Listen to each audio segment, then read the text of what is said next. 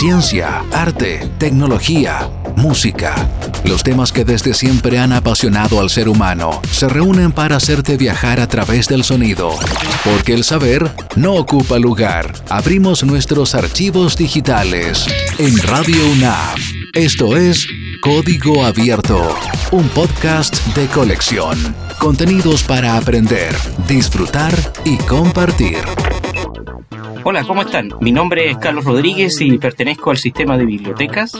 Y mi nombre es Pamela Navea y también pertenezco al sistema de bibliotecas. Hoy nuevamente tenemos eh, como invitado eh, a nuestro compañero de trabajo, Fabián Muñoz. Hola Fabián, ¿cómo estás? Hola a todos, muy bien, ¿y ustedes? Aquí estamos, aquí estamos.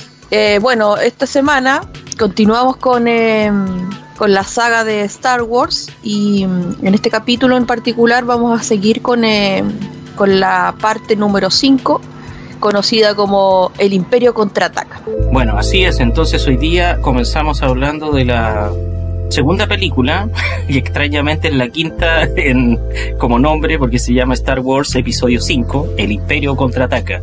Y esta es la primera película en la que, en la que George Lucas puede eh, poner el, este, este nombre de episodio, en el fondo, episodio 5. Y él, además, después del éxito de la película de la Guerra de las Galaxias, Em, lo que decide hacer es em, financiarla de forma independiente. Entonces, eh, todo el trabajo em, eh, se separa definitivamente del trabajo con los estudios y el contrato lo hace propietario de todas las secuelas posteriores. Para alivianarse un poco el trabajo, lo que hace también es ya no dirigir esta película, eh, sino que le encarga la dirección a Irvis Kirchner, que era un profesor de la escuela de cine donde él había estudiado, y le encarga a él dirigir la película. Eh, eso sí, él se encarga de hacer el, el guion y junto a contrata a Lawrence Kasdan eh, como guionista y también lo acompaña Lee Brackett en el guion. Entonces esta es la segunda, el segundo acto de, de la película y tiene que llamar la atención porque tiene que volver a, a, hacer que la guerra de las galaxias se mantenga en el tiempo, en el fondo, porque la primera había causado mucho impacto, la segunda tenía que causar una buena impresión. Hay que decir que el, que el Imperio contraataca se sitúa cronológicamente, es como que pasaron tres años después de que, que termina, bueno, en realidad es casi como la misma construcción de la película, porque la primera fue en el 77, esta fue en el 80 entonces, ah, en la historia real pasaron tres años desde que destruyeron eh, técnicamente la Estrella de la Muerte y aparece, aparece esta nueva película para continuar con la historia. Y me gustó mucho que aquí eh, como que empezamos a ver un poco más, eh, ¿cómo decirlo? Como el desarrollo de, un poco más del desarrollo de los personajes. Yo sentí que la primera era más una película más como de experimentación, por todo lo que hablamos en la sesión pasada, que un poco de ir probando. Eh, este, eh, probando tecnología, inventando esto, un poco jugando estos nuevos efectos especiales. Entonces más se basó un poco en eso, en la novedad, en, las cosas nuevas que presentaron para la época em, y un poco los personajes como que quedaron eh, eh, un poco como de lado. Entonces aquí ya yo siento que en el Imperio Contraataca se empieza a profundizar un poco más en lo que significan tanto, por ejemplo, la rebelión, el enfrentamiento que tenían con el imperio, la, esta relación, por ejemplo, que Luke Skywalker empieza como, como estas contradicciones que empieza a tener eh, con su historia personal. Entonces me gusta porque aquí eh, eh, se toca, como dije, más profundamente lo que está viviendo cada personaje como en su mini historia. Porque por un lado tenemos las vivencias de Han Solo, por otro lado lo que, lo que le pasa a la princesa Leia, eh, por otro lado esa cosa aparte que está viviendo, porque Han, perdón, Luke Skywalker se va a vivir su proceso con Yoda, esta, este entrenamiento y todo. Entonces me gusta mucho eso, porque aquí empezamos a ver más a las personas que al, a todo este maraña de, guerra y disparo y, arma láser y todo el asunto. Entonces que igual es bonito, porque para poder disfrutar una historia uno también tiene que entender cuál es el problema de fondo de los personajes. Sí, lo otro también que es bastante entretenido, el, bueno, en, mi calidad de fans, yo soy más fan por los que son por el lado oscuro, así que me gusta desarrollo que tuvo Vader en este también en este Ah, en, claro. esta- en- en este episodio. Además uno también tenía eh, el temor, o no sé si el temor, pero generalmente las segundas partes nunca son buenas. Mm. Eh, así que, pero Ese era como el dicho así. es- no, mejor quedémonos con, con una película nomás y, y, y sigamos ahí. Y no, pues en este caso el- la, la película eh, yo creo que superó todas las expectativas que, que uno podía tener con respecto a, a lo que habíamos visto en- en el primer episodio. Además, eh, como eh, justamente como decía la Pame, el- la construcción de los personajes yo creo que fue importante, la inclusión de Yoda fue como muy, fue algo muy genial, no solo por, por la participación de él, sino porque quedaron en la historia y en la retina de muchas, de todos los fans, o incluso ni siquiera tan fans, eh, muchos de los mensajes que dejó Yoda. Claro, claro. Además el estilo de, de hablar como tenía él. Muy particular. Así que no, fue eh, yo eh, de- debo decir que es una de las que más me más me, más me gusta. Perdón, podríamos decir entonces que la primera parte, obviamente se, se privilegia, eh, no, bien, no es privilegio, sino que se potencia como maestro Obi-Wan y como Obi-Wan trascendió y ese el sitio quedó vacío, entonces podríamos decir que en el Imperio contraataca, entonces ahora la figura que, que ocupa ese vacío eh, sería Yoda. Así es, así es. La, la película entonces se estrena el 2 de mayo de 1980 y una de las cosas más importantes relacionándolo con lo que dice Fabián del personaje de Darth Vader es que eh, por primera vez escuchamos la famosa marcha imperial compuesta por John Williams. Tan, tan, tan, tan, tarán, tan, que es muy famosa. O sea, la, la banda sonora de la Guerra de la Galaxia es muy conocida, pero esa melodía en particular es súper, súper conocida. y, eh, bueno, los personajes, eh, es verdad lo que ustedes dicen, pues los personajes son eh, una parte importante, lo declara el mismo director Irving Gessner, que él trabajó mucho más los personajes de la de esta historia en sus diferentes facetas como decía Pamela estas mini historias Princesa Leia Han Solo esa relación romántica que se va desarrollando el, el crecimiento de Luke eh, también por otra parte, y cada uno de los personajes va adquiriendo eh, o le van dando diferentes características. Eh, el rodaje comienza en Noruega, la vez anterior había sido en Túnez, y en Noruega también pasa lo mismo que en Túnez. Tienen muchos problemas por respecto al clima, sobre todo, muy helado, ahora era todo lo contrario de trabajar en el desierto, y está la anécdota que cuentan que comenzaron filmando las escenas de de Luke en la nieve, mientras el equipo de filmación estaba eh, abrigadito tranquilamente dentro del hotel y él tenía que salir a filmar afuera en la nieve. Eh, entonces, bueno, esa es la, la, la primera parte de la película que ocurre en el planeta helado de Hot. La primera secuencia de la película eh, se desarrolla en, en este planeta helado de Hot y uno de los personajes que, que aparece ahí eh, nuevos en ese espacio es eh, las criaturas Tantum, que son estos especies como de animales que ellos cabalgan y que pueden, que pueden conducir sobre la nieve. Eh, y que son, fueron creados por medio del stop motion para, para mover esas criaturas con, con estos efectos especiales en la película. El, este animal toma, eh, ¿cómo se llama?, eh, un protagonismo cuando eh, Han Solo decide ir a tratar de salvar o buscar en realidad en primera instancia a Luke que se había quedado perdido en el, en el planeta y, y le dicen antes de salir su Tauntam se congelará antes de alcanzar el primer sector, le dicen. Y él le dice, entonces nos veremos en el infierno. Qué buena frase. muy buena frase, frases, muy buena pero frase. como para el bronce. claro. Ah, es que en realidad el, el Tautam después queda como en la memoria colectiva, porque cuando Han Solo eh, rescata a, a Luke, eh, le corta el estómago con la espada láser, que es la primera vez que, o quizás la única, no sé si posteriormente Han Solo ocupa una espada láser en la, en la saga. Pero él toma la espada láser de Luke y le corta el estómago al Tantum y dice, pensé que olían mal por fuera. Claro. bueno, tiene muchas frases icónicas en esta película que Sí. pasaron a la, posteridad también. Bueno, ahí a medida que vamos avanzando la conversación vamos descubriendo las frases porque hay hartas frases buenas. Pero en esta escena en particular, como yo vi pequeña, era relativamente chica cuando vi el, la saga y todo esto, a mí me marcó mucho esa escena, esa escena de como de supervivencia que hicieron, de, porque yo me imaginaba eh, el animal y, y, si no estoy mal equivocada, me parece que esa técnica eh, yo la vi en, en, algún tipo de película o algún documental con los, los, ¿cómo se llama? Los indios americanos, que precisamente cuando habían estas nevadas en el norte de, ¿cómo se llama?, de Estados Unidos, eh, y cazaban bisontes en esa época, cuando los bisontes todavía eran manadas eh, súper eh, como abundantes, tenían esa técnica, abrían el animal y mm. aparte de sacarle el corazón, se refugiaban y se refugiaban dentro para mantener el calor.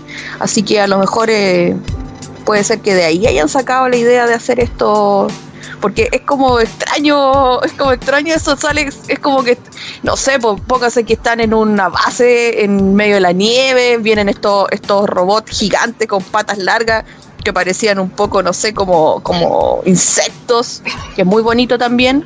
Y es como todo así, pelea y pelea pelea, y viene como esta escena como tan eh, como extraña, de como casi como de supervivencia.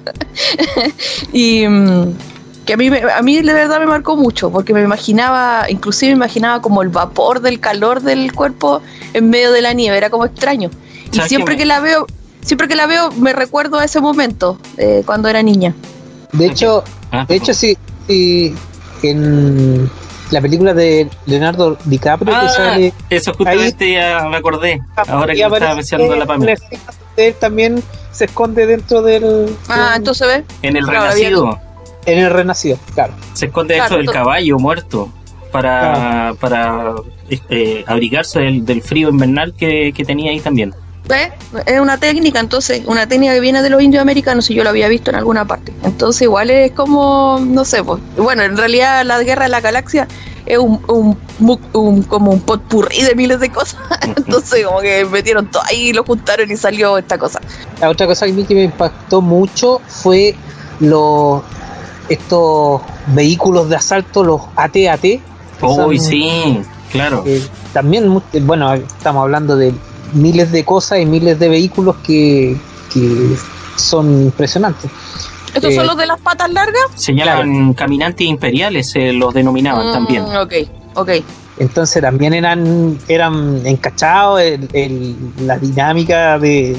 Bueno, y cómo se construyó también el rodaje sobre eh, el, stop motion de, de, eh, de todo eso, porque iban paso a paso escena o no sé, fotograma por fotograma, logrando el, lo que uno llegó a ver al final.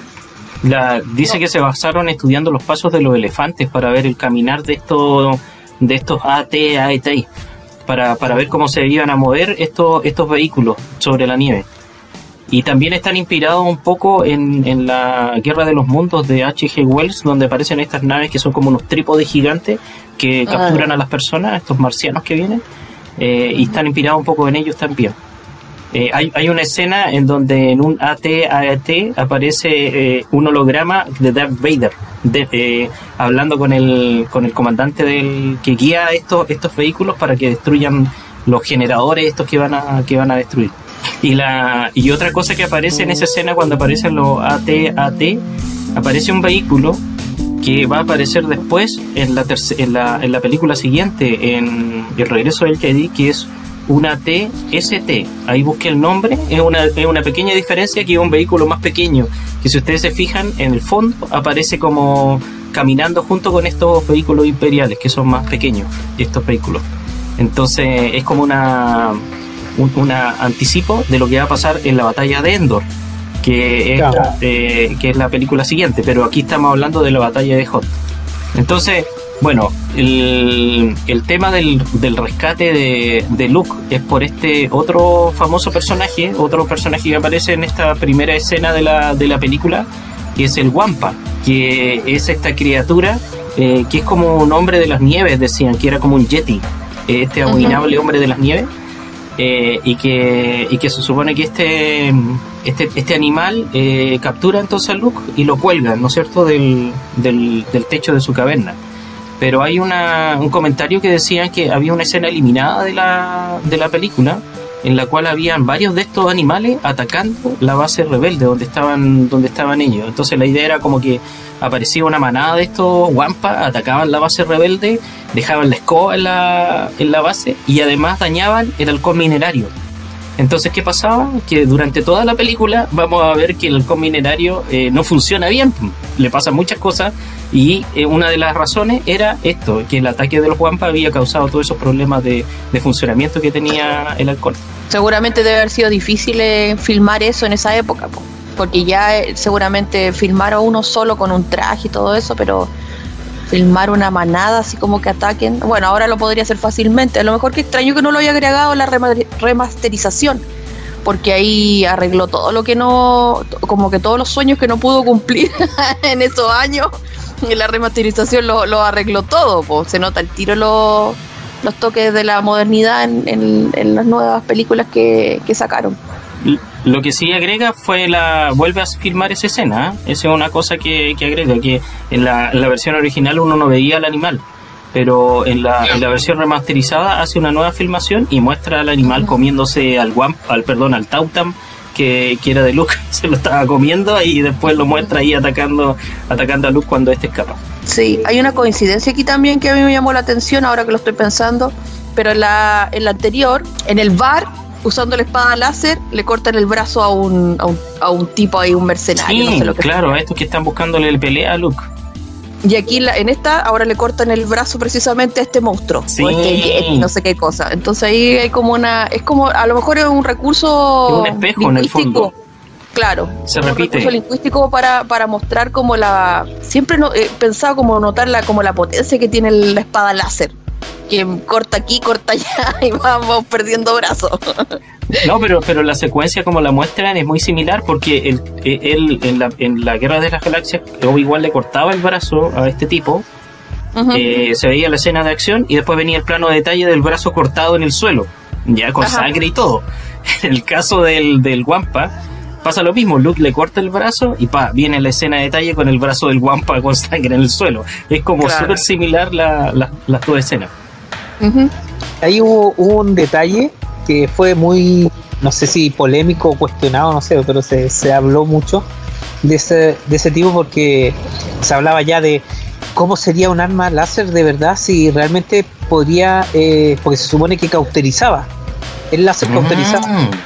Eso no, no había una discusión de que si tenía que haber sangre o no tenía que haber sangre después del corte. Ah, qué bueno. que el láser, eh, una espada láser debiera cauterizar la herida inmediatamente al, al- Mira, eh, si te das cuenta en el en el futuro ya no se ve sangre en la en la en la otra escena de la secta eh, cuando le cortan lo- los brazos no se ve sangre cuando por ser a Anakin o a Windu sí, tienes razón. Se elimina eso. claro, se elimina como esa parte del entonces siempre se, se dis- eh, hay como esa discusión de que cauteriza o no cauteriza el, láser al corte Pero está, bueno el, está bueno el recurso en todo caso, porque así se ahorraban harto, harto en todo lo que conlleva tirar sangre y hacer esas bombas que se ponen como dentro del traje, que explotan y no sé qué cosa. Claro, se, se ahorraban todo, ese- todo esa- ese problema. De todos modos, cuando van eliminando sangre, también van eh, haciendo que la censura que se aplica a la película baje. O sea, se pueda dar para, para menores de edad que- quitan sangre dentro de la escena. Así es. Y, y acá me gustaría mencionar que es la primera vez que. Porque en la película anterior se empiezan a ver atisbos de Luke usando su poder. Pero en la caverna del Wampa es la primera vez que usa su poder mental para. O que lo vemos nosotros eh, usando su poder mental para sacar la espada láser justamente de la nieve y, y- y defenderse de esa forma. Y si te das cuenta, eh, después eh, tenemos en el episodio 7 como la misma escena de Rey utilizando como por primera vez la fuerza, eh, atrayendo igual de un de un, un- el sable en el en la nieve. De veras. Ah, Tienes razón, pues va haciendo, va haciendo este, esta figura de los espejos, replicando cosas entre una y otra película. Bueno, de hecho es, es como muy similar eh, cada el, episodio 4 con respecto al episodio 7 son como muy similares en, eh, se podría decir en trama. Ya. Estamos hablando de, una estrella de la muerte sí. acá al killer. Claro. Eh, entonces son como hay que destruirla. Eh, ayuda a Han Solo en la, en la, este, en la séptima se sacrifica por de veras, es como el sacrificio que hace Obi-Wan en la Guerra de las Galaxias, lo hace Han Solo en, en el episodio 7, ¿no es cierto? Bueno, eso fue una de las críticas, porque hubo poca originalidad en el sentido de, del, del, del episodio 7. Bueno, volviendo entonces cómo, cómo llega Mark Hamill a esta película, eh, hay que mencionar que él había sufrido un accidente y su rostro se ve totalmente diferente a lo que era en las guerras de las galaxias del año 77 al Imperio contraataca en el año 80. Eh, este accidente que él sufrió lo tuvo antes del estreno de Star Wars en el año 77. Entonces por eso en la película de la guerra de las galaxias original eh, no se nota ningún cambio. Esto viene a suceder recién en el año 80 y él cuenta que estaba en una autopista desierta y iba muy rápido, a mucha velocidad, eh, y se da cuenta que, va en la autopista equivocada, que va en la línea del, de la autopista equivocada. Y cuando ve la salida por donde él tiene que irse, en vez de, en vez de seguir y tratar de dar la vuelta, dice que trató de, dar, de, virar para meterse en esa salida a toda velocidad. Y ahí fue donde se dio la vuelta, pasó cuatro carriles y, y se fracturó la nariz y el pómulo. Entonces por eso le aparecían eh, eh, aparecía su rostro muy diferente a partir del, del Imperio contraataca. Incluso hay una escena eliminada también en la cual se mostraban unas cicatrices de, de Luke que estaba siendo atendido por la princesa Leia y ella le decía las cicatrices desaparecerán en un día más o menos, le dice, mientras está mientras lo están curando. Pero después decidieron eliminar esa, esa escena. El ataque del Guam habrá, habrá sido eh, se habrá utilizado para cubrir la...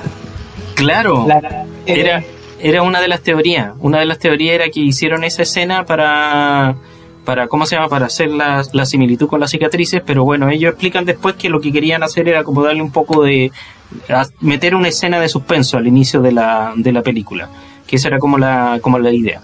Eh, bueno, después viene la batalla de Hot, en donde ya hablamos de estos caminantes imperiales y, ellos empiezan a luchar y hay varias hay varias escenas interesantes de acción en esa en esa secuencia de la batalla de Hot eh, en donde utilizaron a rescatistas de la Cruz Roja para hacer los soldados rebeldes que pelean en la en, la nieve y, el eh, ¿cómo se llama? Como le había comentado, eh, aparecen estos diferentes tipos de vehículos eh, en, esta, en esta batalla y finalmente logran destruir el generador mientras los rebeldes tratan de escapar. Era entretenido cuando, cuando decían que tenían que mm, pasar un transportador eh, entre los cruceros imperiales y les tiraban estos cañones a, a los cruceros españoles para poder para poder escapar. Era como un, era como un choque eléctrico que le dan. Claro, exactamente, para poder escapar. No sé qué les pareció a ustedes la batalla. A mí me gustó mucho, sobre todo la fotografía. Eso de el ambiente que se creó, el tema de que están en medio de la nieve, em, que todo es blanco. Me gustó mucho eso. Eh, uno ve esa batalla y a uno como que le da frío, porque están ahí, pues, están todo el rato peleando. Más encima que la música que le ponen, el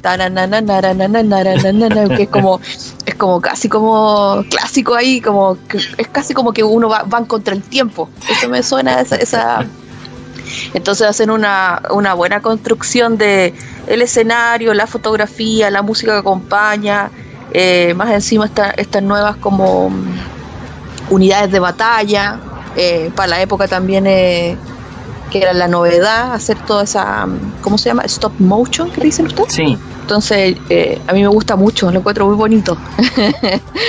en, la, en la batalla de Hot, además, hay que mencionar que, que muere el Rojo 2, que era uno de los pilotos, que, que había, había tenido su escena cuando rescatan a, cuando rescatan a Luz y dice Eco Base, este es Rojo 2. Ya los encontré, repito, los encontré. Pero después a Rojo 2 lo, lo eliminan en la batalla de Hot, pues, que fome. Duró menos Candy, pobre, pobre Rojo 2.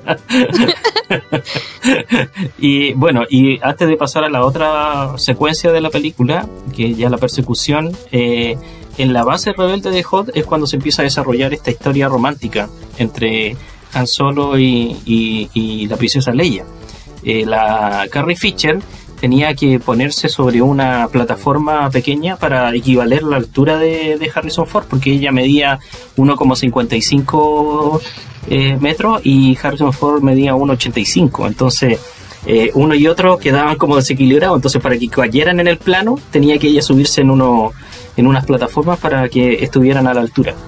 Y ahí es donde empiezan esta, esta, uno empieza a ver como más cercanía en esta, en esta pareja que se va creando. El, cuando obtienen esa discusión, que él se va a ir y ella como que lo sigue por el pasillo, eh, él, le dice que está asustada porque me iba a ir sin darte un beso del adiós, le dice él. Y ella le dice, prefiero darle un beso a un Wookiee. Y él le dice, puedo arreglar eso.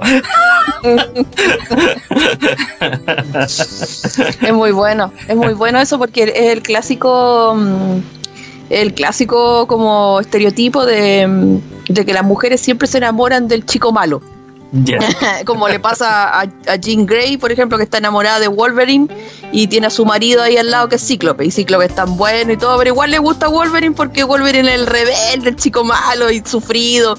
Entonces es como ese, ese, como ese arquetipo. Entonces yo siento que a, la princesa Leia le pasa mucho eso porque ella, como después nos enteramos y, vemos bien en las otras películas, ella viene de, una educación eh, súper formal, es mm, casi una educación como de familia política. Entonces es como una defensora de la justicia, eh, siempre tratando de hacer lo correcto, siempre siendo la líder entonces hay que pensar que ella en su mente tiene como un canon.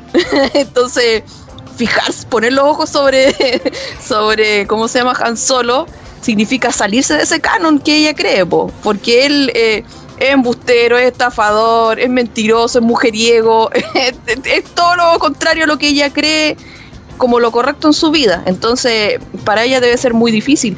Por eso también yo creo que el personaje está, está bien construido, porque se crea esa cosa de que que a ella le gusta, pero no lo quiere admitir en el fondo porque le cuesta, porque estar enamorada de alguien que no tiene nada que ver con uno, con lo que uno cree, inclusive hay varias escenas, no sé si en esta película en particular o en otras más adelante, cuando ella duda mucho de él, le cuesta mucho confiar en él, que él vaya a hacer algo eh, sin esperar nada a cambio. De hecho, hay una escena claramente yo me acuerdo que dice, no, si él va a volver, él va a volver porque él cambió. Él ahora no se mueve por el dinero o por las ganancias, sino que se mueve por la causa. Pero aún así, a pesar de que ella dice eso, yo creo que ella igual tiene dudas, porque nunca, nunca, yo creo que al final, y así cuando ya estamos en la película 6, eh, y ya ya son pareja y tienen todo este desarrollan todo esta en el fondo arreglan todo este enredo porque eh, han Solo cree que ella está enamorada de, Luke Skywalker, porque Luke Skywalker es, la, esa figura del chico bueno, del chico del héroe, del correcto, del que sale de la nada para convertirse en el gran eh, héroe. Entonces es como lógico que la princesa que es tan justa se quede con el héroe de la película, ¿no es cierto? Entonces Han Solo por su lado tampoco siente que tiene muchas posibilidades, o sea, está tanteando terreno y cuando le dice estas tallas del beso y que me quiero despedir y le hace ese coqueteo, un poco está jugando a... Mm, a ver si me resulta, por si acá, porque la verdad que yo creo que obvio que se va a quedar con Luke, porque él es el, que pinta como para el príncipe de, la, de esta princesa. Claro. Así por lo menos, así por lo menos lo veo yo que es algo súper más profundo de, solo verlos y todo, porque es, como, es como la historia de amor que tiene esta película, porque en, en general, bueno, más adelante igual se ve en otros episodios y todo, pero por lo menos en esta saga siempre ha sido más importante la batalla por la libertad y por la justicia y un poco las historias de amor así en particular han quedado de lado. Entonces esta es como la excepción ahí, el atisbo que van mostrando eh, de esto la relación que tienes también es, es, bien particular porque tampoco, yo creo que eso lo, hace icónico y lo hace eh, bonito también en el sentido de que no es un romance normal, así de amor y todo, sino que él tira, floja, eh, él es un, no sé, pues es un patán, pero un patán que adorable para ella y obviamente que sale siempre, eh, es un ganador, pues. O sea, al final eh, él se muestra así, un ganador y, y no se va, como que no va, no se va a rebajar a, a ser un un típico enamorado, sino que él es la suya. Bueno, y ahí se ven, como hablábamos eh, hace rato, el hecho de muchas frases que después pasaron a la historia sobre, sobre este personaje, como cuando dice que, que, te amo. Claro. Eh, de hecho, ni siquiera tenía que decir eh, lo que dijo. Sí, La otra, es decir, yo también te amo, tenía que responder dijo, no, eso no va con Han Solo, Solo no No representa el personaje, el diálogo. que es cuando van a, van a ponerlo en la carbonita y, y tienen que hacer ese diálogo. Ella le dice, te amo, y él le tiene que decir, te amo también. Y él, en vez de eso, le dice, lo sé.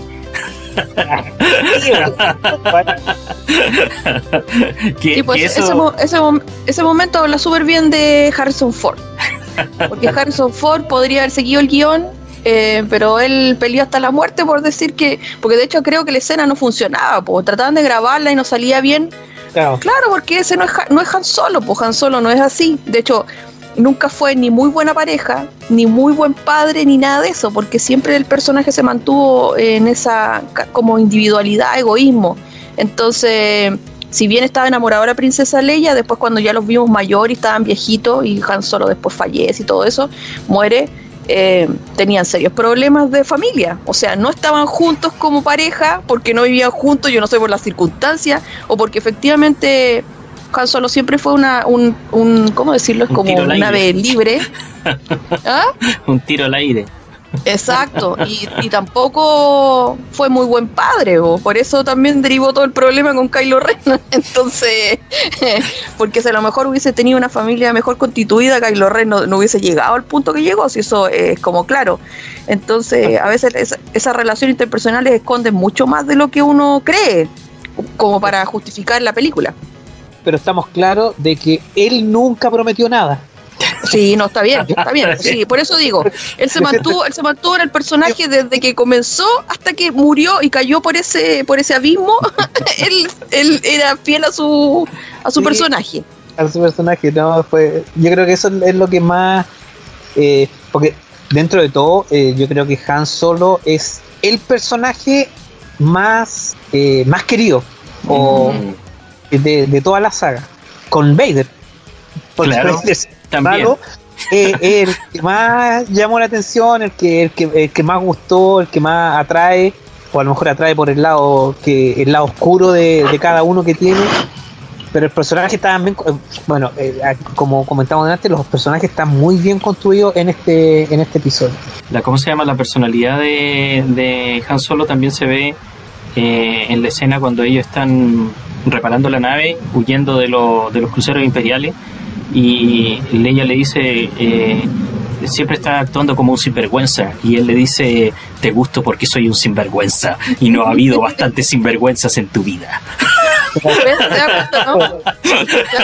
Eso es lo que yo le estaba comentando, porque él sabe, pues él sabe que y sabe más encima cuál es la vida de ella, o sea, sabe que ella es como la es la princesa, entonces como, como las princesas de cuento, que son tan puras, tan nobles y todo. Entonces él sabe que él, no es de los trigos limpios.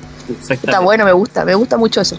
Y hay una, hay un, hay otro espejo ahí en la, en la escena que comentaba Fabián de la, cuando él, cuando le tiene que decir te amo y él le responde lo sé. En la película de la, del regreso del Jedi vuelven a repetir ese diálogo cuando están destruyendo el, el búnker este donde tiene que destruir el generador también.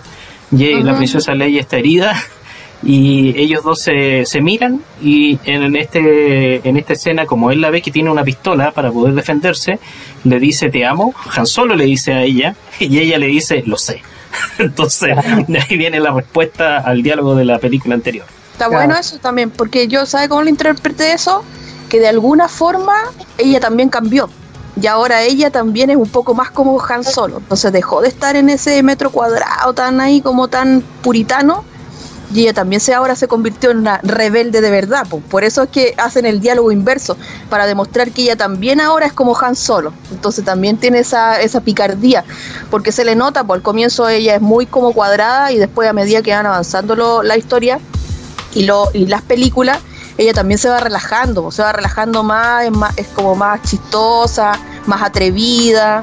Eh, yo creo que un poco también le ayuda a Han Solo, pues Han Solo es un, eh, sin quererlo es como una buena influencia para que ella también saque su lado más juguetón, pues no sea tan rígida. Bien, ahora pasamos como a una segunda parte dentro de esta, de esta película en la cual los personajes se dividen. Entonces, el grupo donde está Han Solo, la princesa Leia, Citripio, Chewbacca, van en su nave, el halcón milenario, eh, escapando de, de Darth Vader, que en realidad casi los captura en el último minuto en el planeta de Hot. Entonces ellos van escapando de, de los cruceros imperiales. Y por otra parte, Luke eh, se desvía eh, del camino porque emprende su viaje al planeta Dagobah, eh, desde donde había recibido y se nos había olvidado mencionar un mensaje que le había llegado de Obi-Wan Kenobi mientras estaba en la nieve, perdido, que le decía que tenía que ir al planeta Dagobah o al sistema Dagobah a, ver a, a, Yoda. Y ahí es donde se ingresa este, este personaje. Aquí a mí me pasan varias cosas. Cuando salieron las películas nuevas, eh, quedé desencajada con la, esta versión de Yoda del Imperio Contraataca, con la versión moderna. Porque, mm, bueno, igual se podría, se podría entender porque Yoda aquí estaba como en el final de sus tiempos. Entonces, pero igual la diferencia entre el Yoda totalmente modernizado y completamente hecho por computadora y este Yoda del Imperio Contraataca que era una marioneta y que les costó un montón hacer cuadrar los movimientos. Creo que la persona, por lo que vi en el documental, la persona que movía al muñeco y, mientras que tenían que hablar a veces miraba para un lado y no, podía mirar para ese otro lado y decía no porque la cámara está mirando les costó muchísimo hacer e-, esa escena entonces es como súper contradictorio un Yoda de esa época con el otro Yoda. Entonces yo quedaba como no sé, siempre me ha parecido que ahí donde se, no sé, bueno, se gana por un lado y se pierde por otro lado. Fran Oz es el que realizó la marioneta en la voz de, Yoda en la película del Imperio Contraataca. Fran Oz eh, eh, trabajaba en las marionetas de los Muppets con mm. Jim Henson. Eh, le habían pedido a Jim Henson hacer la ayuda, pero finalmente él no podía y, y le recomendó a Fran Oz que era el que hacía a otros personajes de los Muppets dentro del show de los Muppets. Eh, y él el que hace la, marioneta, o sea, hace los movimientos de la marioneta, porque el diseño lo había hecho un caballero que se llama Stuart Freeborn, que él había usado los, los rasgos de Einstein para hacer la, el rostro y también su propia cara para hacer los rostros de su de Yoda. Su propia cara y si tú ves se, se ve a Yoda. Yo cuando yo no lo había visto después que vi la, la foto de él cuando sale en, el, en un documental uno ve la cara, ¡uh, verdad! Sí. que tiene como los ojos, como los pómulos, esa parte como que es de... aprovechó de inmortalizarse para siempre en el bonito aquel. Ahora, de lo que decías tú, eh, con respecto a la, al, al, a la marioneta versus el, el digital, sí, mm. se perdió como mucho, como De hecho, volvieron después en, el, en los episodios de las secuela volvieron a la, a la marioneta. Ah, ya. No, no lo hicieron con. con. digital. Digital. O sea, parte sí, pero se, se mm. utilizó el, el, como el, el hecho de utilizar como la marioneta. Es, es, raro eso porque uno se da cuenta cuando ve una película, cuando el personaje está construido digitalmente, a pesar de que traten de hacer todos los trucos posibles para que esto pase desapercibido, eh, uno de alguna forma está consciente de que ese personaje no es real, que es virtual y que está digitalizado ahí. En cambio, cuando usan estas marionetas, de alguna forma extraña, uno cuando ve la imagen siente como que es más real, como que uno puede tocarlo, como que uno puede tocar ese personaje que está ahí presente con el actor. No sé, es una sensación extraña, a pesar de que se vea mal o no se vea tan bien los movimientos con como una marioneta, eh, pero te da esa sensación. Incluso más, yo, yo veo la relación que tienen los androides, incluso el, Android R2 con el Con. Que, que está adentro, eh, no me acuerdo mucho. Ah, con Kenny Baker. Con Kenny Baker y ver a BB-8 es como otra cosa. Así como que son androides que, que- que como que igual uno ve que, que es, es tan, tan distinto, aunque BB-8 eh, es un androide que no es digitalizado, o sea, se construyó y, y tiene ese movimiento y todo. Pero igual como que uno ve eh, en el, en el Arturito ve, ve como, como que tiene otra esencia. Sí. Como que hay un humano. Como que Sí. está, hay, hay, como que hay algo ahí. Y eso tiene que ver mucho por lo que conversábamos eh, en el capítulo anterior cuando hablábamos de que esta representación del actor dentro del robot, eh, de, imitar los, los- los sentimientos de alegría, tristeza, etcétera, con- mediante los ruidos también, hacía que uno se encariñara más con el, con el androide, en este caso, con el robot, y lo sintiera como más cercano. Claro, es como eh, lo que hablábamos, que era un poco humanizar, humanizar a la máquina. Eso. Y que obviamente en la versión virtual o, o computacional no pasa. po. Mm. Entonces, por eso que nos parece a lo mejor más ajeno. Pero pensemos en nuestra generación, porque a lo mejor para la gente joven, eh, Eh. que son de- que no, no ven los Muppets ni saben ni siquiera de eso. Porque yo tengo un ahijado que es chico y no, eh, y los hijos también de mis amigos son muy chicos, no saben lo que era cachureo.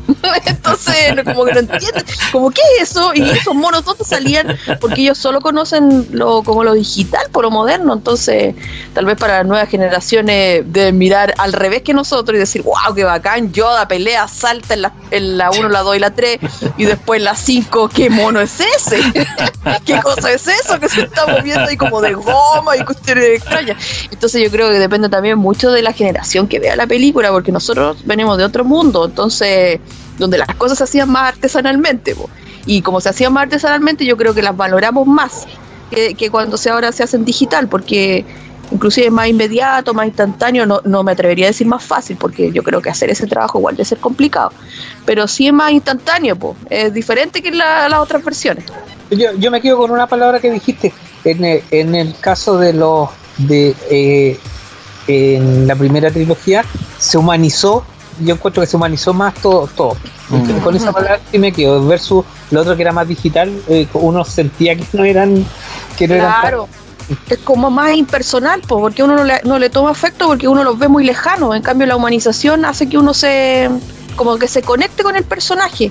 Eh, asimismo, como lo que mencionaba de Darth Vader, que a mí me llama mucho la atención porque es muy difícil, se da en pocos casos, de que uno tenga empatía o le guste el malo, po, porque generalmente Mm. tendemos a, a- a estar en contra del malo. Yo siempre digo, si el malo me, me hace odiarlo es porque es un buen malo, po, cumple su función. Pero uno siempre lo tiene ahí porque lo malo es lo que uno no quiere llegar a ser. po. Pero que Darth Vader genere toda esa afición, porque, ¿por qué? Porque detrás de él hay una historia importante. Porque no es, él no es malo porque sí nomás, porque un día se levantó y se le ocurrió ser malo, sino que es lo mismo que cuando se vio el guasón. El guasón siempre había tenido este estigma de malo en Batman, pero cuando yo vi la película El Guasón, o sea, ¿quién puede culpar que el Guasón sea malo? Si todo lo que le pasó en su vida fue terrible y lo llevó a convertirse en la persona que es. Entonces Darth Vader también es lo mismo, porque en el fondo eh, no tuvo no tuvo una buena infancia, eh, tuvo todos esos problemas, entonces también no es que lo justifique ni nada, pero un poco lo entiendo por qué llegó a donde llegó. Y a lo mejor esa empatía que nos hacen, que nos crearon de los personajes, hacen que uno también, eh, o muchos seguidores también eh, les guste Darth Vader y no lo vean como el malo que, no, que el- la fuerza del lado oscuro de la fuerza, porque se utiliza mucho eso también en las conversaciones, yo creo, como coloquiales, cuando uno ve a un amigo que, está, que está, se está volviendo un poco maligno y uno le dice, "Bo, no te vayas para el lado oscuro de la fuerza, porque es lo mismo, porque es como que Sí. allá uno no se tiene que meter. Pero es interesante eso. Bueno, entonces eh, sigamos hablando del planeta Dagoba, ya que estamos hablando de Yoda, que es la parte donde se va Luke, que habíamos mencionado. Eh. Este planeta es eh, otro tipo de planeta, que también es la característica de esta saga de películas, en la cual uno un, un planeta de otro se van diferenciando por los climas, le- el tipo de, de construcción que tiene. Ya habíamos pasado por Tatooine, Tatooine que es un planeta desértico, eh, el, planeta, eh, el planeta de Hoth, donde hay nieve. Ahora tenemos un planeta que es un pantano. Eh. Y, la nave de Luke se estrella en este pantano y, ahí hay, cierto humor con R2 cuando caen al, pantano y él se cae al agua. Y, y, y eh, lo empieza a buscar Luke dónde está, dónde está y aparece como un ojo del, del agua y es eh, Arturito así moviéndose debajo del agua.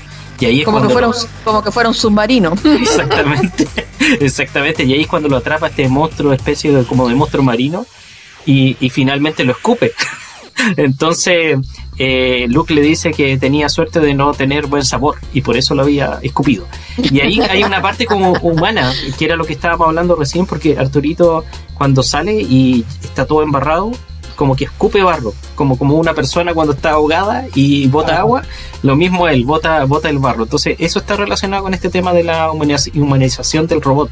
Es interesante, siempre me ha llamado la atención, no solo en esta película, sino que en otras, que mm, este tema de las esas aguas oscuras o, aguas eh, como detenidas, por ejemplo en este caso el pantano, que también después más adelante le sucede cuando están en esa compactadora de basura, están atrapados y se están cerrando las puertas y ve que hay algo que también está en el agua. También hay un monstruo en el agua ahí, claro, pues de veras, ahí hay otro espejo, otra repetición.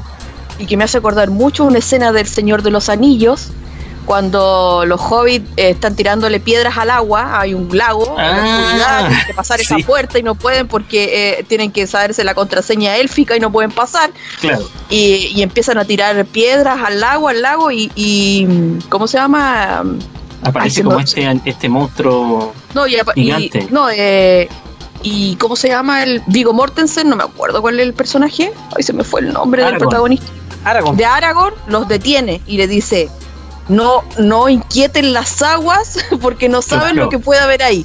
Siempre he hecho como un paralelo, es como que siempre están esas aguas quietas y algo, algo puede salir. Precisamente en esta película es eso, que salen esos monstruos como pulpo con tentáculos, no sé qué cosas serán lo que hay ahí viviendo, viviendo ese atrapa Arturito. Bueno, y, ahí cuando ya se están instalando, él empieza a pensar eh, lo que hace su campamento y todo, y, y está hablando tranquilamente cuando de repente aparece Yoda y Yoda primero se presenta como un personaje común y corriente y uno se da cuenta al tiro que empieza a hablar raro, que era lo que hablábamos.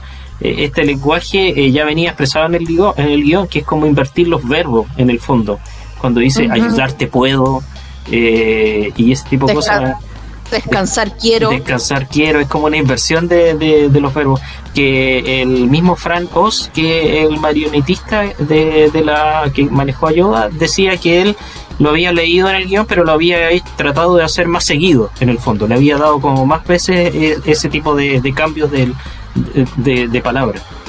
Y, y, cuando lo y cuando se encuentran los dos, Luke le dice, le explica que está tratando de buscar ayuda y todo, pero hay una empieza a tirarse al tiro unas frases bien interesantes Yoda, porque le dice eh, que Luke le dice estoy buscando un gran guerrero y él le dice las guerras no lo hacen a uno grande. Entonces, se lanza esa frase súper buena. Es que la, a nadie Exacto. A nadie engrandece, claro. Yoda era el sinónimo de la sabiduría. Yo creo que todos sus pensamientos deben haberlos sacado de como de los grandes pensadores del mundo. Em, porque inclusive hasta el final, cuando dan el, uno de los últimos episodios, y cuando aparece, cuando Luke está quemando ese árbol, se está quemando el árbol y está desesperado porque adentro están todos los libros de la historia de los Jedi, todos como los secretos de los Jedi.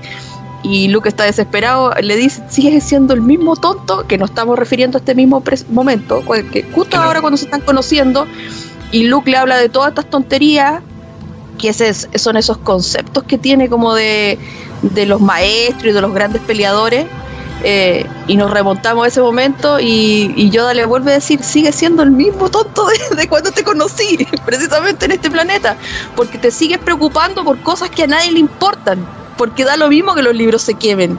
Si al final em, la, la sabiduría y como la la religión, podríamos decirlo entre comillas, del Jedi se lleva en la sangre, en el vivir diario diario. Ya lo mismo lo que está escrito en un texto, eso no importa porque lo viven ellos siempre y se supone que se va pasando de generación en generación. Eh, da lo mismo el, libro escrito. Entonces, me gusta eso porque aquí podemos hacer una comparación. Eh, cuando ellos se conocen y por eso es que Yoda también no lo quiere no lo quiere entrenar porque lo encuentra que es medio vano y superfluo porque tiene ese concepto eh, en el fondo Luke estaba esperando encontrar un a lo mejor un peleador así como grande de un metro ochenta y musculoso que venía no sé matándolos a todos y resulta que es un es un enanito que ya está en sus últimas horas pero en realidad el poder no viene de la fuerza bruta solamente, pues también viene de la sabiduría, de cómo uno se, eh, ¿cómo se llama? Cómo uno se prepara. A mí me gusta este concepto porque eh, es como el concepto del karate, de que yo aprendo a defenderme, o sea, aprendo a pelear precisamente para no tener que pelear. Claro. Que es lo que es lo que ellos quieren. Porque Yoda, si quisiera, podría destruirlo a todos. Pero ¿por qué no lo hace? Porque no hay, no hay necesidad, porque no él no está buscando esa como vendetta. Y en cambio, Luke sí, pues Luke se quiere ir a preparar porque quiere ir a destruir a Darth Vader. Y en cambio, los Jedi, en el fondo, siempre han hecho como el quite a Darth Vader. Porque yo creo que si Yoda se hubiese puesto de acuerdo con Obi-Wan, tal vez le podrían inclusive haber ganado a Darth Vader. Pero ¿por qué no lo han hecho? Porque no les gusta la confrontación directa, pues siempre están buscando una salida como lateral.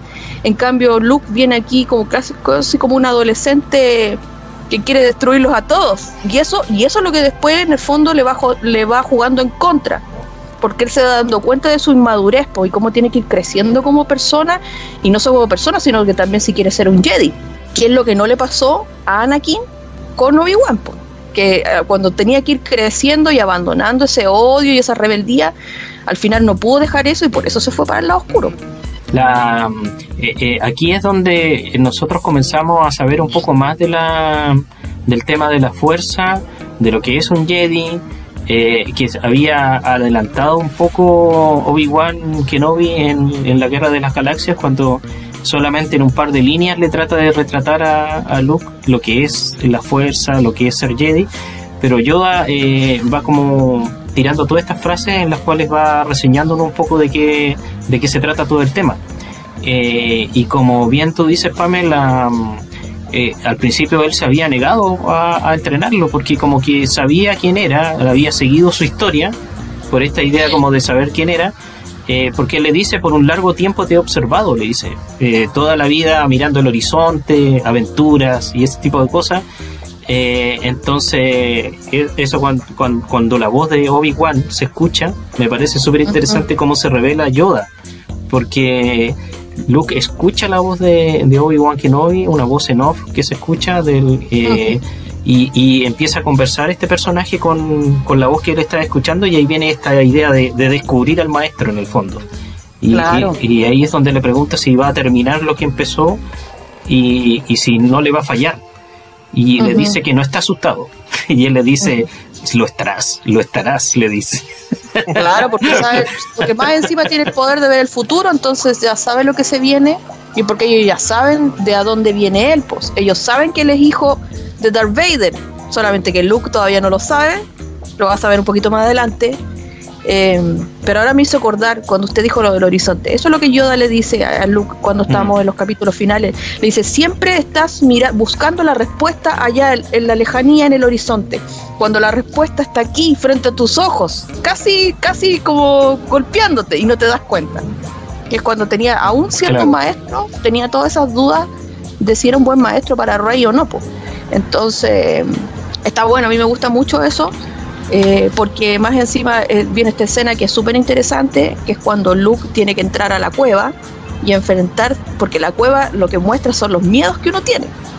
Entonces, dependiendo de quién entra la eh, de la persona que entra a la cueva es lo que se le presenta, casi como Harry Potter cuando cuando están frente a este mm, este armario y hay un hay un, monstruo dentro del armario que nunca se sabe qué nombre tiene, o sea, qué forma tiene original ese monstruo porque ese monstruo se convierte en el temor. Por ejemplo, cuando se pone Ron, eh, Ron Weasley, se transforma en una araña porque él detesta las arañas. y cuando, cuando aparece, ¿cómo se llama? Harry Potter, aparecen los dementores, que eso era lo que más tenía en ese mm. momento. Entonces, como lo mismo, aquí Luke tiene que entrar a la cueva y enfrentar sus miedos, por eso es que Yoda le dice, lo tendrás, porque precisamente se tiene que enfrentar a eso. Eh, y contra quién se encuentra, se encuentra a sí mismo, y más encima se encuentra que sí mismo se transforma en Darth Vader. Eso sería que el miedo que él tiene sin saberlo, porque a mí eso es lo que me parece curioso, porque Luke no sabe que es hijo de Darth Vader todavía pero aún la, la, cueva igual le está dando la pista, porque le está mostrando que él se está viendo a sí mismo y que él se va a convertir en Darth Vader, o sea que él va a poder ser igual lo que lo mismo que le pasó a su padre le podría pasar a él. Pero yo creo que Luke no lo entiende muy bien, yo creo que no lo entiende hasta, más adelante. Él, no lo entiende como nosotros tampoco no entendimos esa escena para nada cuando la dieron por primera vez, porque yo, ah, uno queda súper perdido cuando tira la escena de la cueva. No sé si te pasó eso también a ti, Fabián. Sí, a mí me pasó lo mismo cuando vi la, la escena y dije, pero ¿por qué sale la cara de él? claro. Tiene eh, eso dije, ah, por último, eh, yo me imaginé en ese momento eh, que estábamos hablando de que cada persona puede estar en el lado luminoso o en el lado oscuro. Me imaginaba eso. Entonces, mm. tú en este momento estás en el lado luminoso, pero estás ahí al filo de poder pasarte al lado oscuro. Es tan fácil pasarte al lado oscuro. Porque es más seductor, como le decía, y, todo. Pero yo imaginaba eso, que una persona luchando siempre entre el bien y el mal. Pero nunca, atribuí eso a que podía ser eh, que tenía que ver algo con que él fuese hijo de, de, Yo veía, eh, tú puedes estar ahora en el bien, pero hay una línea delgada entre pasarte al, lado oscuro. Esa escena porque, porque eran por los miedos. De hecho, cuando le dice cuando iba a entrar, él se pone las armas recuerdan que se ponen todas sus armas y dice, las armas no te servirán con lo que te vaya a encontrar ahí. Claro. Porque eran, al final eran, los miedos de Claro, porque tienen que enfrentarse a sí mismo. E, esa escena es como súper conceptual. Yo creo que está tirada precisamente para eso, para que cada quien saque sus propias conclusiones. Mi conclusión, cuando yo la vi de adulta ya, porque de niña no vale, no entendía nada, pero ya cuando la vi de grande, mi conclusión fue esa, de que en el fondo era eso. ¿Por qué? Porque viene esa escena y después más adelante viene el famoso, la famosa frase, que no la quiero decir todavía hasta que lleguemos a ese momento, eh, cuando se entera de su realidad o de su origen. Entonces yo creo que ahí donde a Luke le salta la, liebre y dice, oh, en realidad, por eso es que me apareció eso en la cueva. Porque ahora me estoy enterando de este gran secreto de que nunca nadie me lo quiso decir. Porque también, ¿por qué los maestros no le quisieron decir que él era hijo? Eh, porque era algo que tenía que descubrir él mismo para poder, eh, no sé, pues sobrellevarlo. Claro, sobrellevarlo, porque te dicen que es como que te digan que eres el hijo de Hitler. Entonces tu padre es el hombre más odiado de la galaxia. Tu padre es el hombre más odiado de todo un régimen de, por toda la historia. ¿Qué haces con eso? Igual es fuerte. Aparte que también tiene, habla, cuando habla de ahí que va a encontrar tus miedos, eh, después como que se relaciona con, en, las precuelas cuando habla de el miedo es el camino hacia el lado oscuro. El miedo lleva a la ira, la ira lleva al odio, el odio. Mm. Entonces como que revela el hecho de, cuando tú tenés tus miedos, dónde puedes llegar. Tienes razón, claro. Y, eso se relaciona con lo que él mismo le está contando del lado oscuro, pues, con lo que tú decías, porque el lado, él le dice, el lado oscuro es más fuerte, le pregunta Luke y él le dice que es más rápido, más fácil, más seductor. Eh, pero no es más fuerte en el fondo, que está relacionado con el enojo, el miedo, la agresión. Entonces le está dando todas esas pistas en, el, en, el, en los diálogos con respecto a lo que va a pasarle en la cueva al final. Ahora, como yo les decía, cuando uno ve por primera vez esa imagen, uno dice, ¿qué onda? ¿Por qué está Darth Vader en la cueva? ¿Cuándo llegó? ¿En qué nave? ¿De dónde apareció? ¿Qué está haciendo acá? Entonces... cuando en ese eh, preciso momento estaba persiguiendo a los otros por la galaxia. Claro, entonces es interesante de todos modos porque al usar la cámara lenta uno se da cuenta que algo raro está pasando ahí. Algo raro. Pero en el momento que lo, lo viste por primera vez, uno piensa que sí está, Sí, porque, claro. Bueno, imagina todo lo que pasa. Y yo creo que eso entra aún mucho más el conflicto en uno eh, cuando ve la cara de Luke. ¿Qué onda? Porque cuando entra a la escena Vader, uno cree que realmente está Vader ahí. Sí, pues, exactamente. ¿Qué pasa después?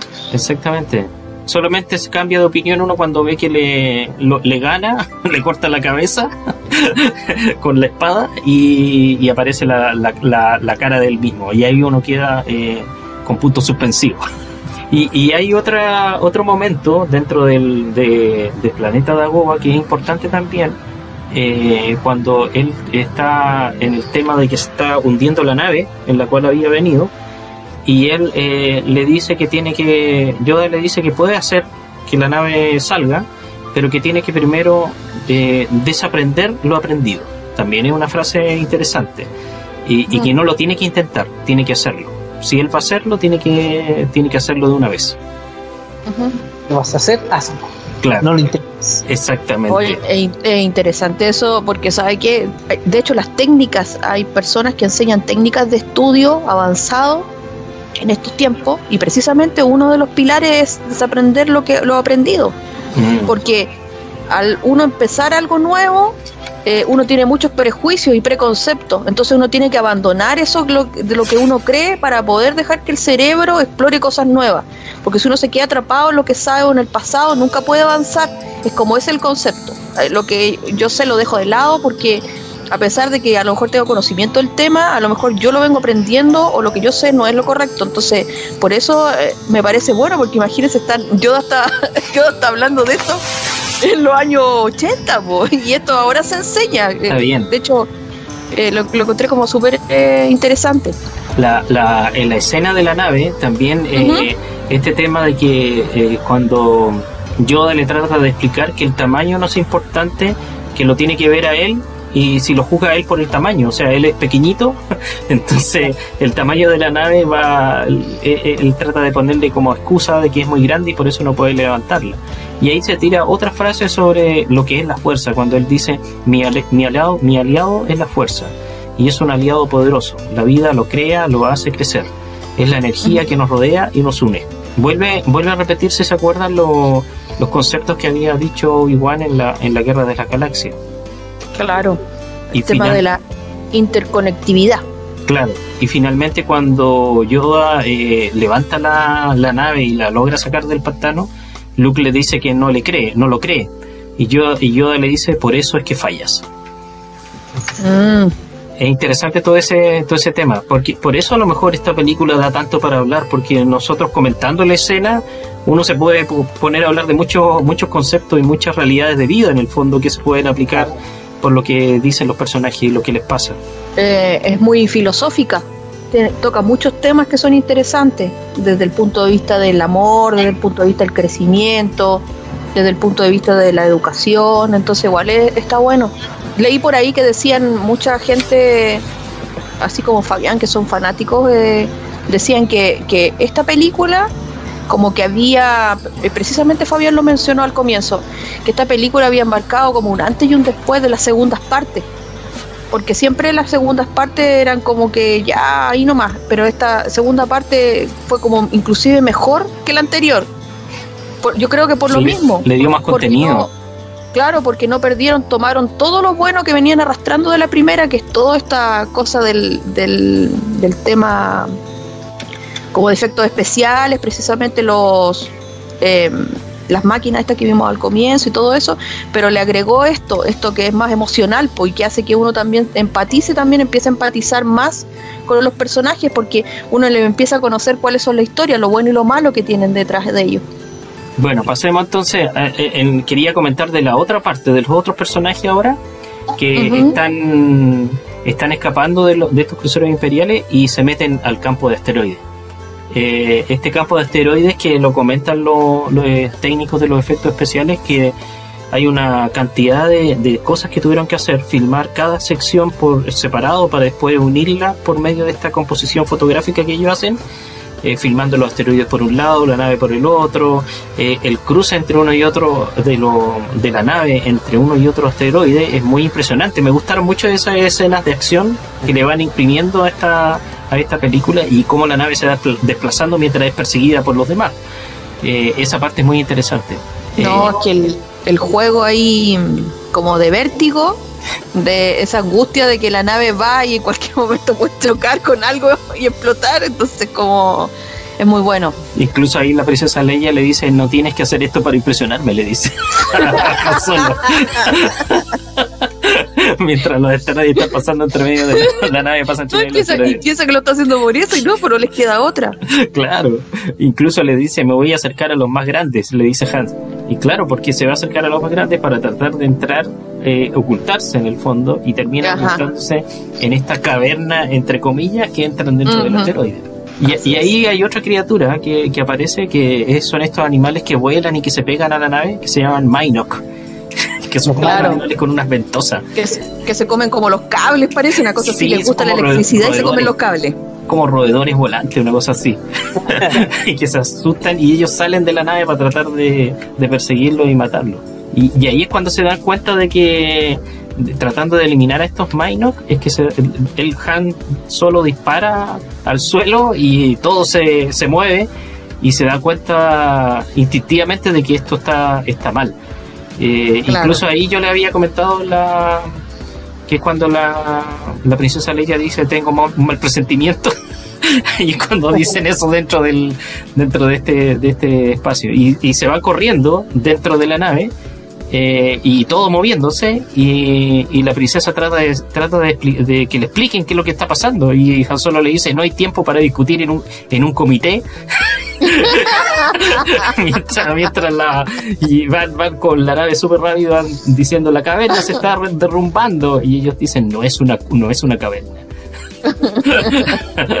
y este famoso gusano gigante que a mí me sorprendió No. mucho la primera vez que lo vi era era súper interesante Sí. esta escena muy buena Sí, muy buena, muy buena, porque eh, algo totalmente que como, mm, como inesperado. sí Porque claro uno podía pensar cualquier cosa, no que estuvieran dentro de, un- de un animal vivo.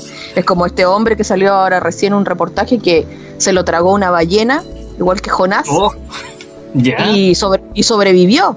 Logró salir de la ballena. ¿Cómo? No me lo pre- no sé cómo, no, lo- no no lo- no lo vi. Pero mm, logró salir, entonces como esto mismo se, se los tragó y lograron escapar. Es, es bonita esa escena, me gusta mucho.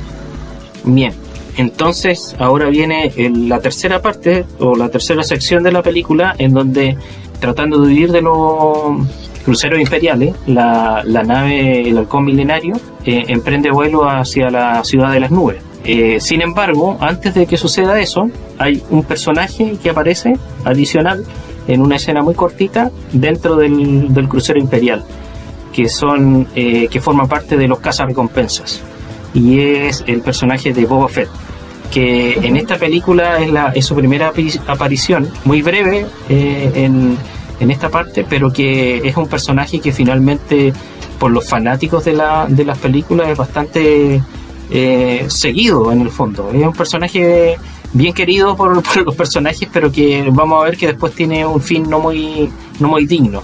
Eh, pero que se cuenta también en, la, en las precuelas de, la, de las películas sobre este personaje se vuelve sobre él. Eres el que tiene relación, ¿no es cierto?, con, con el tema de la guerra de los clones. Es raro, igual, el, yo siempre encontré raro el hecho de que Boba Fett, con tan poco tiempo que haya aparecido en pantalla, se, hecho, se haya hecho tan icónico y después haya tenido su espacio más importante, pero, pero pequeño igual, en la, en la secuela. Pero hablamos que desde, desde esa parte eh, ahora tenemos una serie como Mandaloriano Claro, claro, de veras, de Mandalorian, de veras. que, que- que tiene que ver con la raza de, de los y ahí se explica más o menos de cómo de, de dónde nació Boba Fett y cómo nació Boba Fett y todo es como raro el hecho de que haya aparecido tan poco y sea tan reconocido el, el caza recompensa porque habían otros también pues habían varios que estaban con él Sí, habían varios, sí, es verdad. fue como el, el, el ícono. Bueno, de hecho también, a lo mejor también tiene que ver con, con, con las figuras, porque dentro de todo Mm. fueron, él, él fue uno de las de las figuras de, ¿cómo se llama? De merchandising que se se, se, se utilizó dentro de la eh, de las primeras eh, colecciones de, de monos. eh, estaba él. Ya, No, pues ahora uno puede encontrar hasta la cantina de, de Mos Eisley, todos los, todas las figuras que estaban ahí en ese momento. mira, pues. En su en su momento eran los personajes principales, Boba Fett, eh, eh, y Boba Fett aparecía ahí. Entonces, como que a lo mejor también tuvo que ver con eso, uno desde la lejanía, porque acá llegaba poca figura, pero a lo mejor allá sí era, era mucho, mucho más el, el concepto del merchandising y todo el cuento. Aquí no, aquí uno se quedó con las películas y de repente empezaron a aparecer, a llegar figuras más tardío y, y las figuras que llegaban eran las más reconocidas, por el con milenario, un el Luke, Leia, Claro. eh, Hans, Los robots, Chewbacca, por ejemplo, claro, también. Claro. eh, Arturito. Claro, como que eso era, era la base de, de, figuras para, para estos lados. En cierto sentido se transformó como en un personaje de culto, como un personaje que no es como tan importante, pero que hay mucha gente que le llama la atención y que queda como secundario, pero pero se sigue se sigue coleccionando mucho el personaje. No, ahora ya es, dentro de la saga, eh, estamos hablando que está al nivel de, Hans, Luke, eh, Chewbacca, Leia y Boba Fett. Claro. que tuvo súper poco tiempo, pero pues si uno ve y escucha, mucho le tiene, eh, hay un fanatismo sobre. También se, yo creo que también tiene que ver mucho con eh, lo que pasó después con respecto a las películas, que a lo mejor eso es para hablar mucho, que es lo canon, o el canon que le llaman algunos, o lo no canon. Uh, hay mucha, mucha literatura eh, que tiene que ver con la guerra de las galaxias, con Star Wars, que no tiene que ver con las películas. Entonces. Cuenta otras historias. Claro, cuenta las historias de, no sé, de los. de antes que, pasaran incluso eh, Vader por eh, Dalplegio, antes que era de, del emperador, eh, muchos, cómo era la orden Sith antiguamente, eh, Kenobi, eh, que ahora se va a hacer una serie, pero ya había literatura sobre qué es lo que había pasado entre los periodos de, no sé, pues de, de cuando él, entre el episodio 3 y el episodio 4. Claro.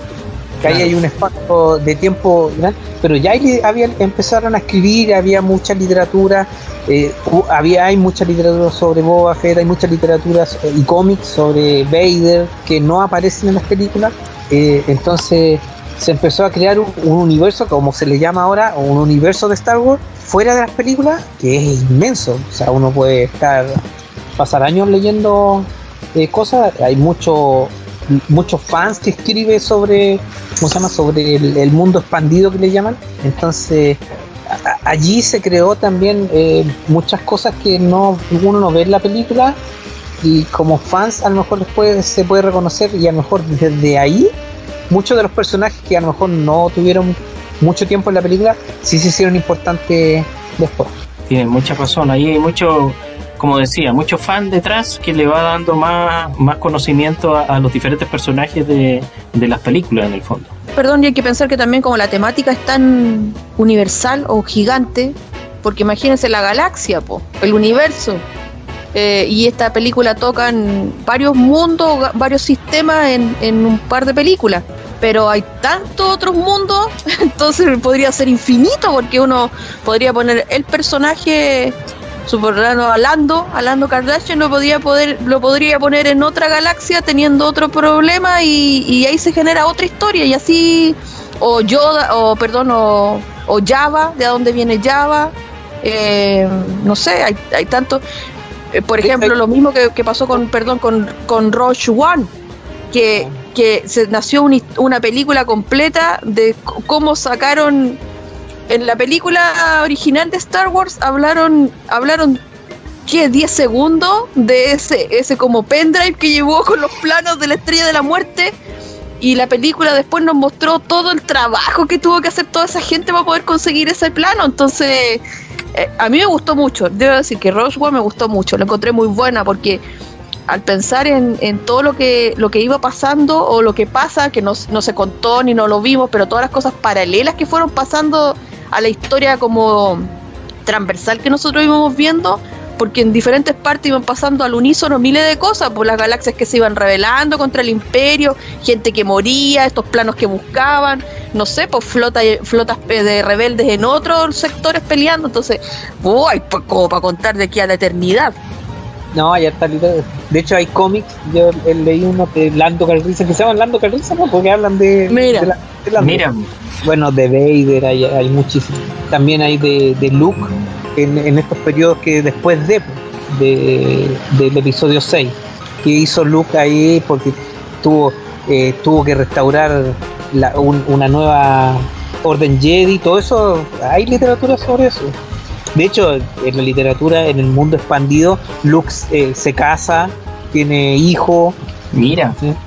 Incluso la señora Marayade, que se llama, hay descendencia. ahí habla de, que por ser en el mundo expandido, eh, Han Solo con Leia tuvieron, no tuvieron un hijo, tuvieron, creo que son tres, tuvieron tres. Mira, la historia es como se expanden. Claro, entonces ahí van, van expandiendo, hay mucho, hay, hay- hay- y, y, y después se empezó a tocar también otros, empezaron a salir otros como la, eh, los com- eh, no los cómics, la, las películas, eh, la serie animada, como Clone Wars, que ahí Ya. habla de la vida que hubo entre, no sé, po, eh, Anakin y, y ¿cómo se llama? Y Obi-Wan. Eh, cuáles fueron todas sus aventuras en Clone Wars, que se ve un poquito solamente en, en las películas, pero en Clone Wars se ha- habla de miles de la relación que tiene eh, después por ser eh, este o- es, es otro personaje icónico que es Ahsoka, Ahsoka Kano, que es la, la ¿cómo se llama? La aprendiz de Anakin, que no aparece Mira. en las películas, ¿Ya? pero pero se hace muy ¿Cuál es la, que tiene las rayitas, las rayitas Claro. en el pelo. claro. Entonces Mm. se hace muy reconocida, pero no no se ve en las películas, y- y- pero de- ahora aparece por ser en Mandalorian. La- Ah, la- ahí la conectaron. Ya, y de hecho hay rumores de, de una serie de ella. Mira, Ahora ha ido bien. Ah, y, y ayer, o ayer creo, o antes de ayer, eh, leí que eh, se viene una trilogía de Star Wars y la pretende dirigir George. una más, una trilogía más. Ya venía una trilogía más eh, ¿En desde serio? la, pero en la mano de George Lucas ahora. Mira, qué novedoso no. eso. Pero de la mano de George Lucas, eh, Ya. por lo menos. Vuelve él, mira, qué interesante, ¿eh? Qué buena. Vamos hay que- tanta historia que contar que, uff, Le quedan todavía muchas cosas que hacer. ¿En qué amigo? Chewbacca. Ah, de veras Ay, también. Mi favorito, es mi favorito. Pero, pero ya en Han Solo, pero en, Han Solo la película, igual ahí ya vimos cómo ellos se conocieron, pues. Entonces ahí como que se responde un poco eso. Cómo se generó esa dupla. Igual estuvo buena también, me gustó harto. Pero en esta Eh, trilogía Chewbacca salva al universo. en esta trilogía nueva. Oh, oh, oh. Es que el po- el poder de los Wookiees, el poder de los bueno. Wookiees. Qué buena. Bueno, volvamos entonces. Eh, estábamos hablando de Boba Fett, que, que finalmente ellos se logran esconder, que también e- era interesante eso, que logran esconder el, el halcón milenario pegado a un, a un crucero imperial. Y, y después se sueltan, cuando ellos sueltan la basura, ellos se sueltan en la nave y se van escondidos de esa forma. Ahí cuando la princesa Lely- Leia le dice otra frase interesante, le dice, tienes tus momentos, le dice a Han Solo. Pero los tiene. Ah, claro, pocos, pero los tiene. Ellos Es son muy buena esa frase. buenos, son muy buenos. En ese viaje, en este viaje que estamos hablando, se pegan pura ironía. Ironías todo el rato, todo el rato que se establecen son pura ironía. Eh, eh, independientemente de la, la ironía, se ve que lo bien complementado que están. Sí, Sí. sí, es. Eso es, es- es genial, porque es palos para allá y palos para acá. así, no. No, muy bueno.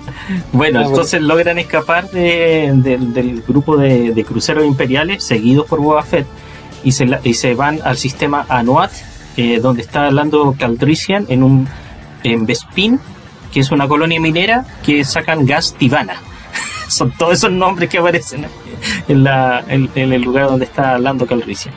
Y cuando llegan, ya de partida, eh, Han Solo desconfía de Lando. O sea, a pesar de que se supone que es un amigo y todo, está desconfiando de él. eh, cuando llegan a la plataforma de aterrizaje, me refiero, porque eh, incluso le dice a, a, a Chewbacca, a, Che- a Chewie, que esté atento a ver qué pasa. Y, y finalmente, bueno, eh, ellos se saludan muy cordialmente.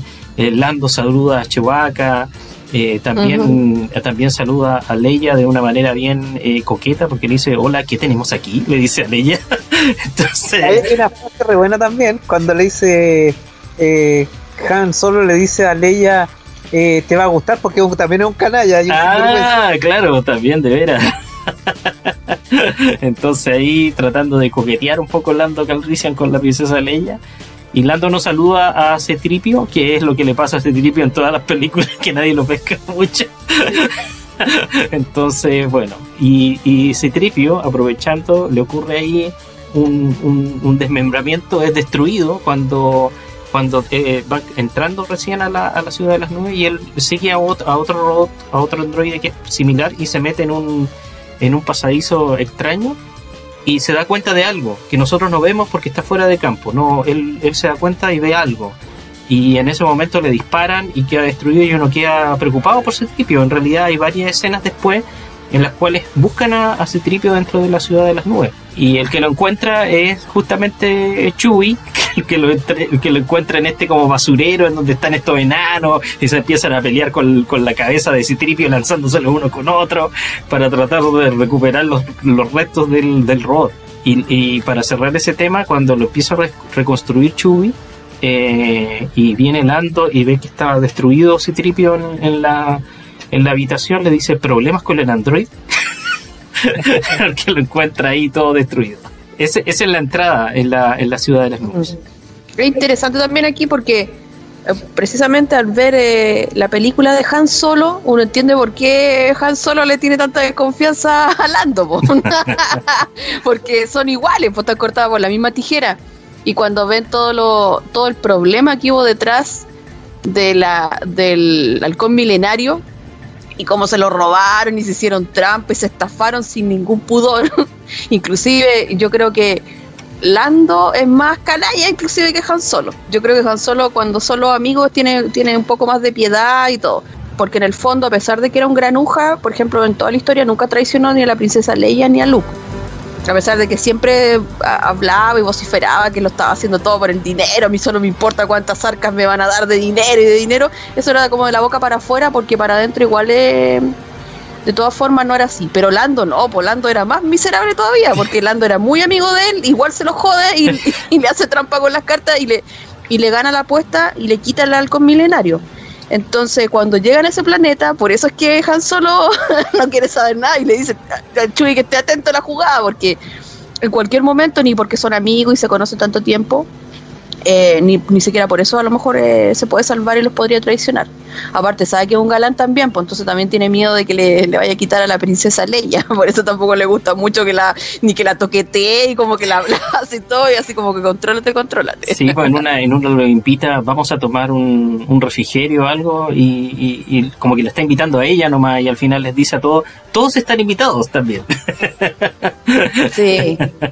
Lo que pasa es que el, el Lando tiene algo que no tiene Han Solo, que Han Solo es más torpe, es más bruto, Mm. eh, no es tan galán.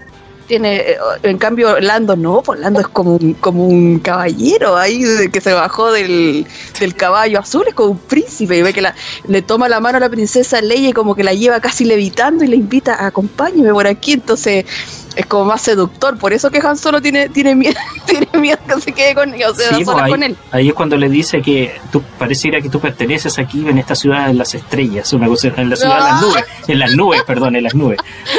le dice a ella, le dice Lando. Claro, como de la- de película de Han caña rosa.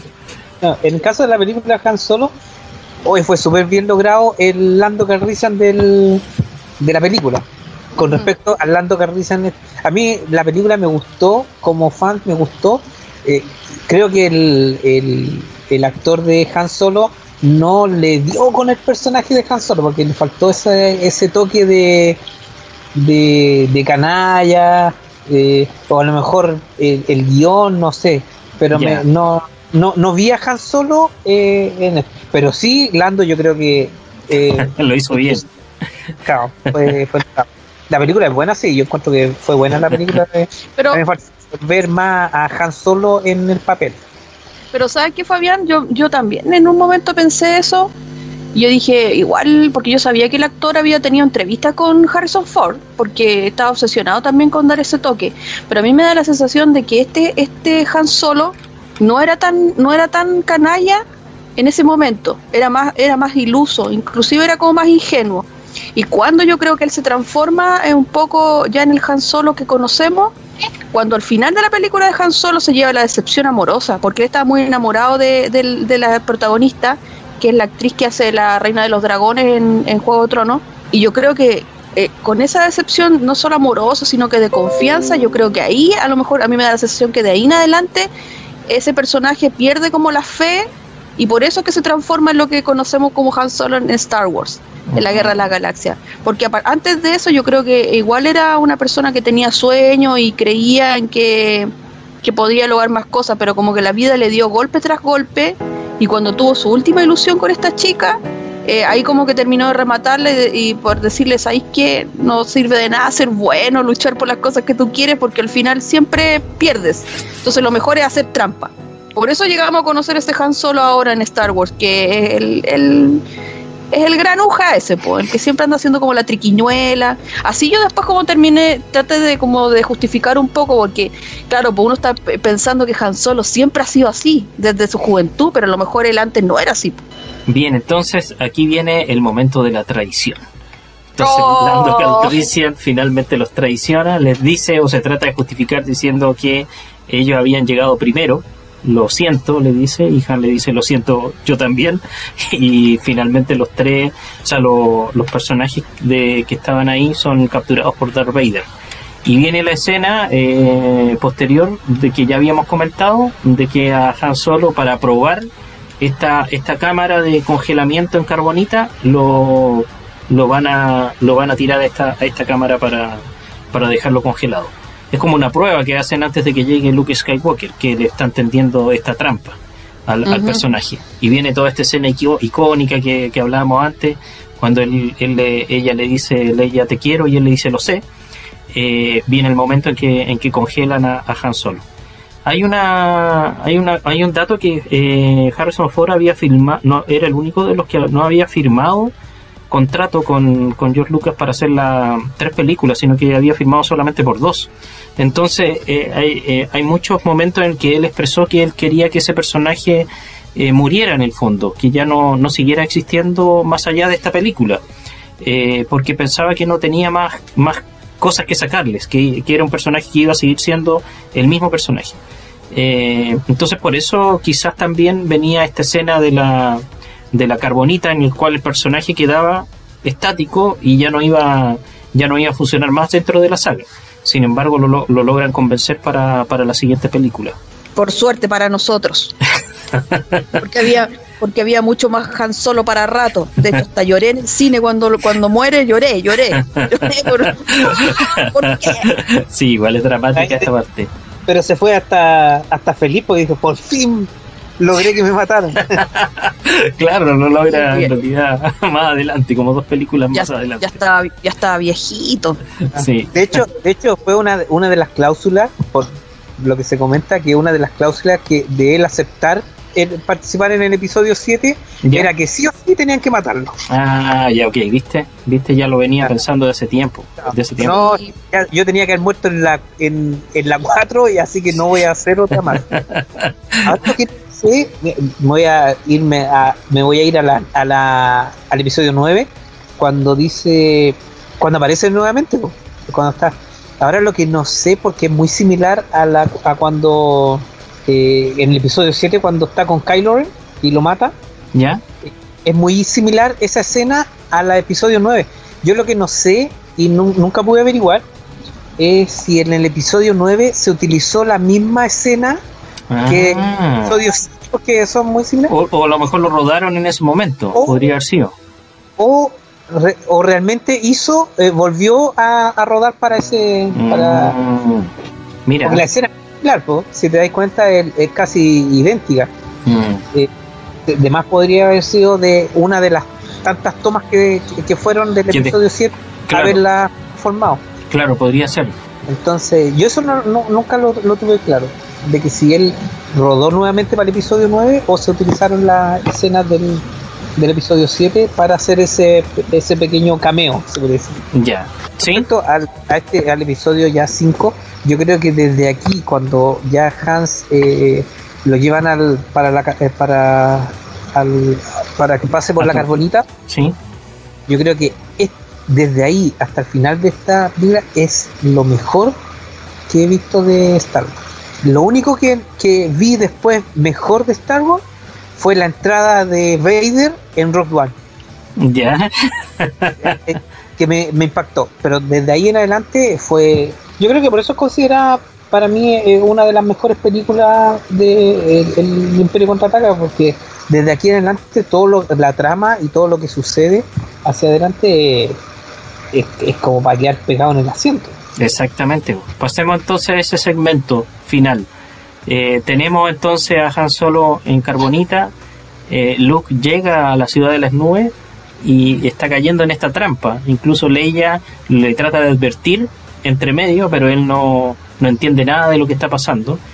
Eh, y finalmente se encuentra con Vader en, en este lugar donde mismo habían tirado en carbonita a Han Solo. y comienza el duelo de sable o de espadas láser entre ellos dos. Eh, una de las frases que le dice Darth Vader al principio cuando dice la fuerza está contigo, joven Skywalker, pero no eres un Jedi todavía. Es muy buena esa frase. es muy buena.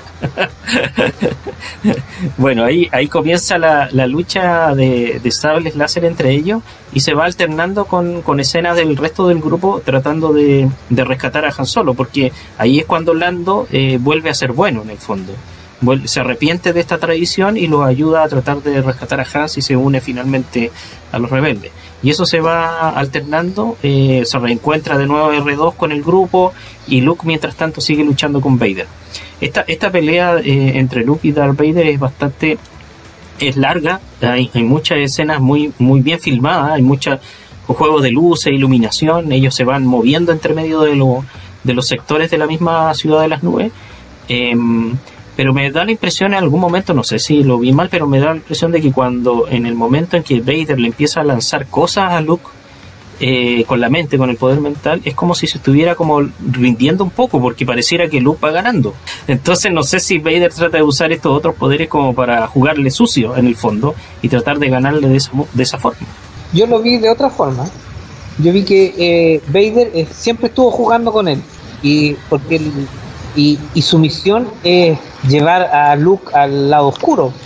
Correcto. Entonces, entonces lo eh, también se impresiona un poco porque pensó que iba a ser mucho más fácil ganarle y de hecho le dice eh, Obi-Wan te enseñó bien mm.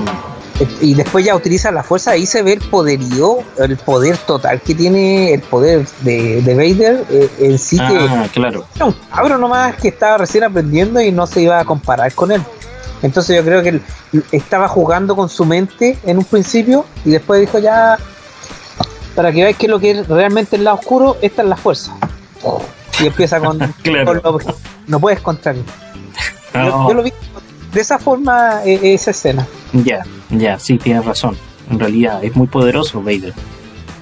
A mí, a mí me gusta porque después pensaba yo que nada en la vida es absoluto porque alguien que ha sido bueno podría convertirse en malo y alguien que ha sido malo también puede volverse bueno nuevamente. Mm. Em, entonces, ahora estaba escuchando lo que decía Fabián y es interesante también porque hay que pensar que Darth Vader, ¿qué puede estar pasando dentro de sí mismo? Él tiene mucho poder y tiene todo, pero y ha sido fiel al emperador, em, este emperador que le vendió una pomada en el fondo, porque lo le vendió una mentira y lo convenció de irse al lado oscuro y ya no hay nada que hacer, porque cuando uno está en la oscuridad ya está atrapado ahí. Po. es como el tema de, a lo mejor, de, inclusive de la drogadicción, que uno queda como atrapado ahí, es muy difícil salir. Yo, yo me, lo, como que pienso un poco en eso cuando veo a Vader, está atrapado en ese juego y ya lleva tanto tiempo así que no ve nada más. Po. Pero eh, Luke se transforma en una luz de esperanza para él.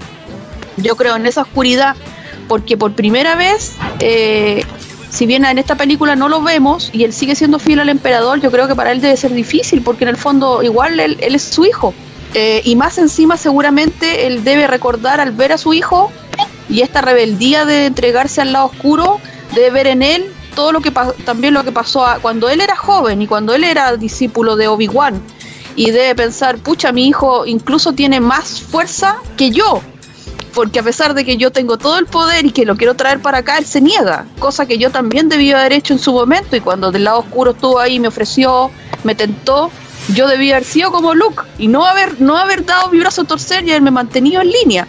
Entonces yo creo que aquí también uno debería pensar en todo ese conflicto emocional que debe tener el personaje entre seguir fiel a este lado oscuro, el emperador, a lo que he venido haciendo durante tanto tiempo, o bien transar por esta cosa nueva que en el fondo después se ve más adelante y lo vamos a comentar seguramente en el próximo capítulo, eh, transar por este hijo, por este hijo que yo no conocía y que ahora descubro porque a lo mejor cuando supo que era su hijo no le importaba nada porque no lo conocía, pero cuando lo conoció y se dio cuenta de qué persona era, seguramente no le tiene que haber pasado indiferente, porque no es lo mismo tener un hijo bueno que tener un hijo malo.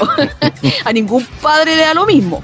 Entonces ver tener un hijo tan aguerrido y que contra, inclusive a riesgo de perder su propia vida, es capaz de negarse a entregarse al lado oscuro, igual para Vader en ese momento yo creo que tiene que ser importante. Bueno, entonces cuando cuando están en este momento del, duelo de, de, sable, Luke es expulsado por la ventana y viene el momento en el cual ya está totalmente casi derrotado por Vader, porque Vader hasta le corta la mano a Luke en que también es una escena un poco fuerte. Seguimos con esto de cortar miembros, extremidades con el sable láser y le corta, le corta la mano a Luke y, pierde, el, pierde el sable láser también Luke en ese momento. Referente a eso, eh, hubo muchos rumores y, muchos se reían y tuvieron memes con respecto a cuando hubo la secuela. O sea, eh, claro, la precuela. Ya. El episodio 2 que es como el intermedio de, entre la trilogía, eh, le cortaron el brazo a Anakin. En el episodio 4, que es el intermedio, pierde el brazo Luke. Entonces todos decían que en el episodio 8 iba a perder el, brazo Rey. Ah. Oye, si, si, le cortan el brazo a, Rey, no, porque vamos a hacer lo mismo de nuevo. muchas, repeticiones. brazo cortado. bueno, ya, y después que le corta la mano a Luke, le, hace la pregunta clave. Le dice, Obi-Wan nunca te dijo lo que le pasó a tu padre. Le dice Darth Vader. Y él, Luke le responde, me dijo bastante. Me dijo que tú lo mataste. Y ahí viene la frase famosa de, de ¿cómo se llama? De Darth Vader. ¿Quién la quiere decir? Para dar el spoiler más grande. Que la diga Fabián, Fabián que es el fanático. Padre. pero eh, eh, eso se, guardó mucho en Siete Llaves, el, hecho de que eso lo sabía, de hecho lo sabía eh, solo George Lucas porque escrito no estaba eso, estaba que el que había matado a, a, su padre era Obi-Wan. Obi-Wan mató a tu padre. Ah, claro, de veras, sí. Ese, era como el original que todos sabían que iba a pasar eso.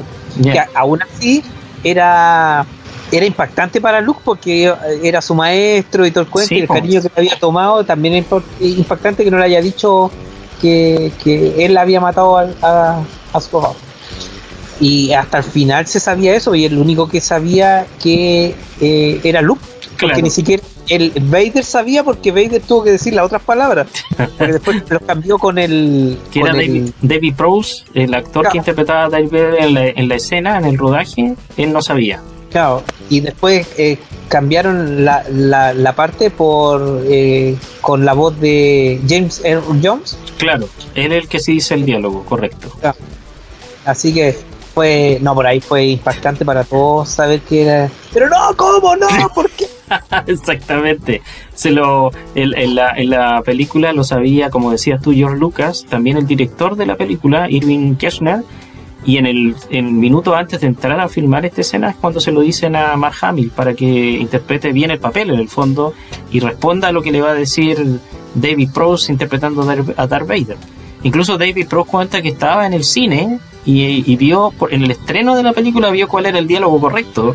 Eh, y ahí él se da cuenta de que, lo que había dicho no era, lo, no era la verdad, hasta él mismo se sorprendió. Y, cuando graba James Earl Jones ese diálogo, él dice, no, esto no puede ser verdad. No puede ser verdad que esté diciendo esto. ¿Cómo van a, cómo van a hacer esta mentira? él dice, le está mintiendo le está diciendo una mentira, le dice, dice, pensó James Earl Jones cuando grabó esa parte. Qué bueno, qué bueno, un secreto súper bien guardado, pues así, imagínense, los mismos actores quedaron como, ¿qué? ¿De qué estamos hablando? bueno, hay otra cosa importante ahí, que después de que pasa esto, eh, Vader le sigue hablando a Luke y hay una de las cosas que le dice, le dice, Luke, tú puedes destruir al emperador, únete a mí y juntos podemos gobernar la galaxia como padre e hijo. En realidad lo que está haciendo ahí Darth Vader es como traicionar al emperador al tiro, o sea, inmediatamente. Era lo que yo le decía, por el fondo Vader se empieza a cuestionar una serie de cosas. En, todo eso de que lo conoció hasta que empezaron toda esa pelea, yo creo que ahí le cambió el switch también. La mentalidad del, del Sith, la mentalidad del Sith es ser uno, que él ser el. Porque aquí en este caso era, era aprendiz nomás. Claro. En cambio, si lograban matar al emperador, pasaba a ser el maestro y el que. El, el, el más. El máximo, lo máximo. Exactamente. Ahora, respecto a esa frase, de hecho, la otra vez hubo un. como una encuesta de cuál es la frase más eh, recordada de todos los tiempos. Y, y esa es la frase Seguramente. de todos los tiempos. De todos los tiempos. Seguramente. No hay Incluso otra frase. yo creo que hasta personas que no han visto la película saben esa frase. Y, y la dicen así como irónicamente en diferentes momentos. Bueno, nosotros, a nosotros nos pasa mucho cuando nosotros practicamos grima, como practicamos en la calle o en plazas, estamos practicando y nos gritarán tres o cuatro veces por, por práctica. Yo soy tu padre. Yo soy tu También, pues, ¿viste? Te falta alguna entonces paga la pensión. O sea, de hecho, de hecho ahora que pasó el Día del Padre, hay muchos memes y cosas cuando se utiliza, po. Tengo un amigo también que es fanático también, igual que Fabián de Star Wars, y de hecho su saludo para los papás era verte diciéndole yo soy tu padre. Siempre lo utilizan. Entonces está como en el- no es solo de Star Wars esto, en, en fondo la frase se usa como, como algo pop. Que Claro. todo el mundo lo usa para diferentes cosas, ya no es solamente ese universo. Él es como, sale como de ahí, se transforma como en algo paternal, que se puede usar en cualquier, eh, cualquier ocasión. bueno, yo lo usé mucho con mi hija. ¿Por qué? Porque yo soy Decía, tu padre. Tienes que hacerme caso, porque yo soy tu padre. Qué interesante, qué bueno eso, porque generacionalmente lo que hablábamos antes, esta película a través de esa frase permanece en el tiempo. Eh, y es utilizada en varias partes, por ejemplo, en Los Simpsons, que siempre han hecho parodias de películas. En un flashback que hace Homero, está, fue a ver la, la- el Imperio contraataca al cine y va saliendo del cine frente a toda la fila de la gente que está esperando por entrar a ver la película. Y él le dice a March le dice a March oye cómo nunca íbamos a saber que cómo iba a saber yo que Darth Vader era el padre de Luke y todos en la fila quedan mirando así que no el tremendo spoil- spoiler Sí, Homero. hubi- hubiese podido guardar, o yo lo traslado ahora a, al tiempo de hoy. Claro, yo voy a ver las películas casi siempre en preestreno. ya Eh, y me los spoilers y todo. Pero muchos ya saben casi toda la trama antes de que llegue al cine la película.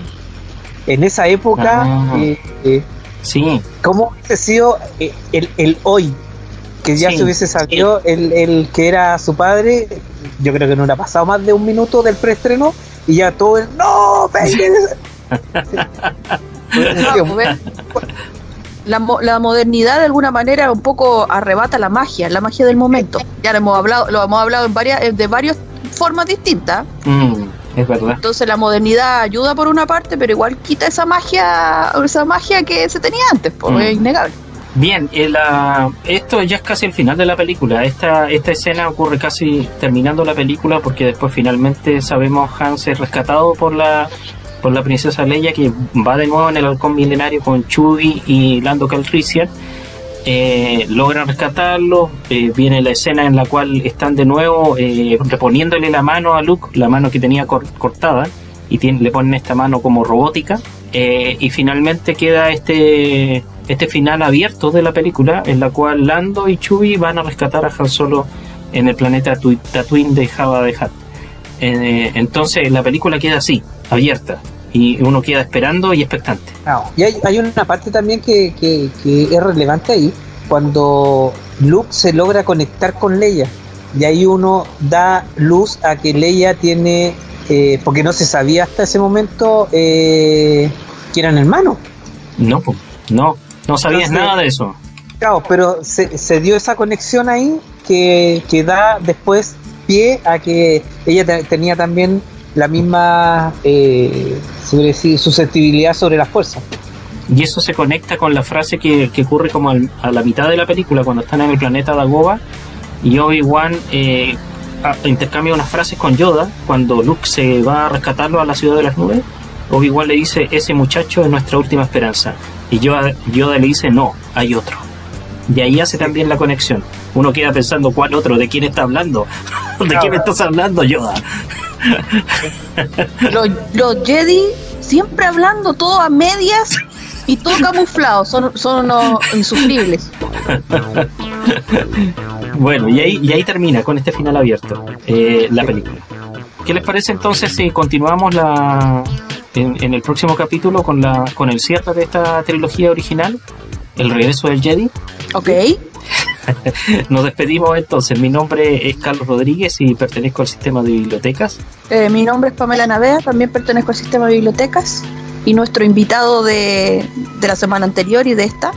Le agradezco mucho la invitación nuevamente, así que me despido a todos, que esté muy bien y espero que les haya gustado todos estos comentarios sobre esta gran saga. Gracias Fabián, gracias por estar con nosotros hoy día. Bueno, nos vemos. Chao. Nos vemos, adiós. Ciencia, arte, tecnología, música. Los temas que desde siempre han apasionado al ser humano se reúnen para hacerte viajar a través del sonido. Porque el saber no ocupa lugar. Esto fue Código Abierto, un podcast de colección. Contenidos para aprender, disfrutar y compartir.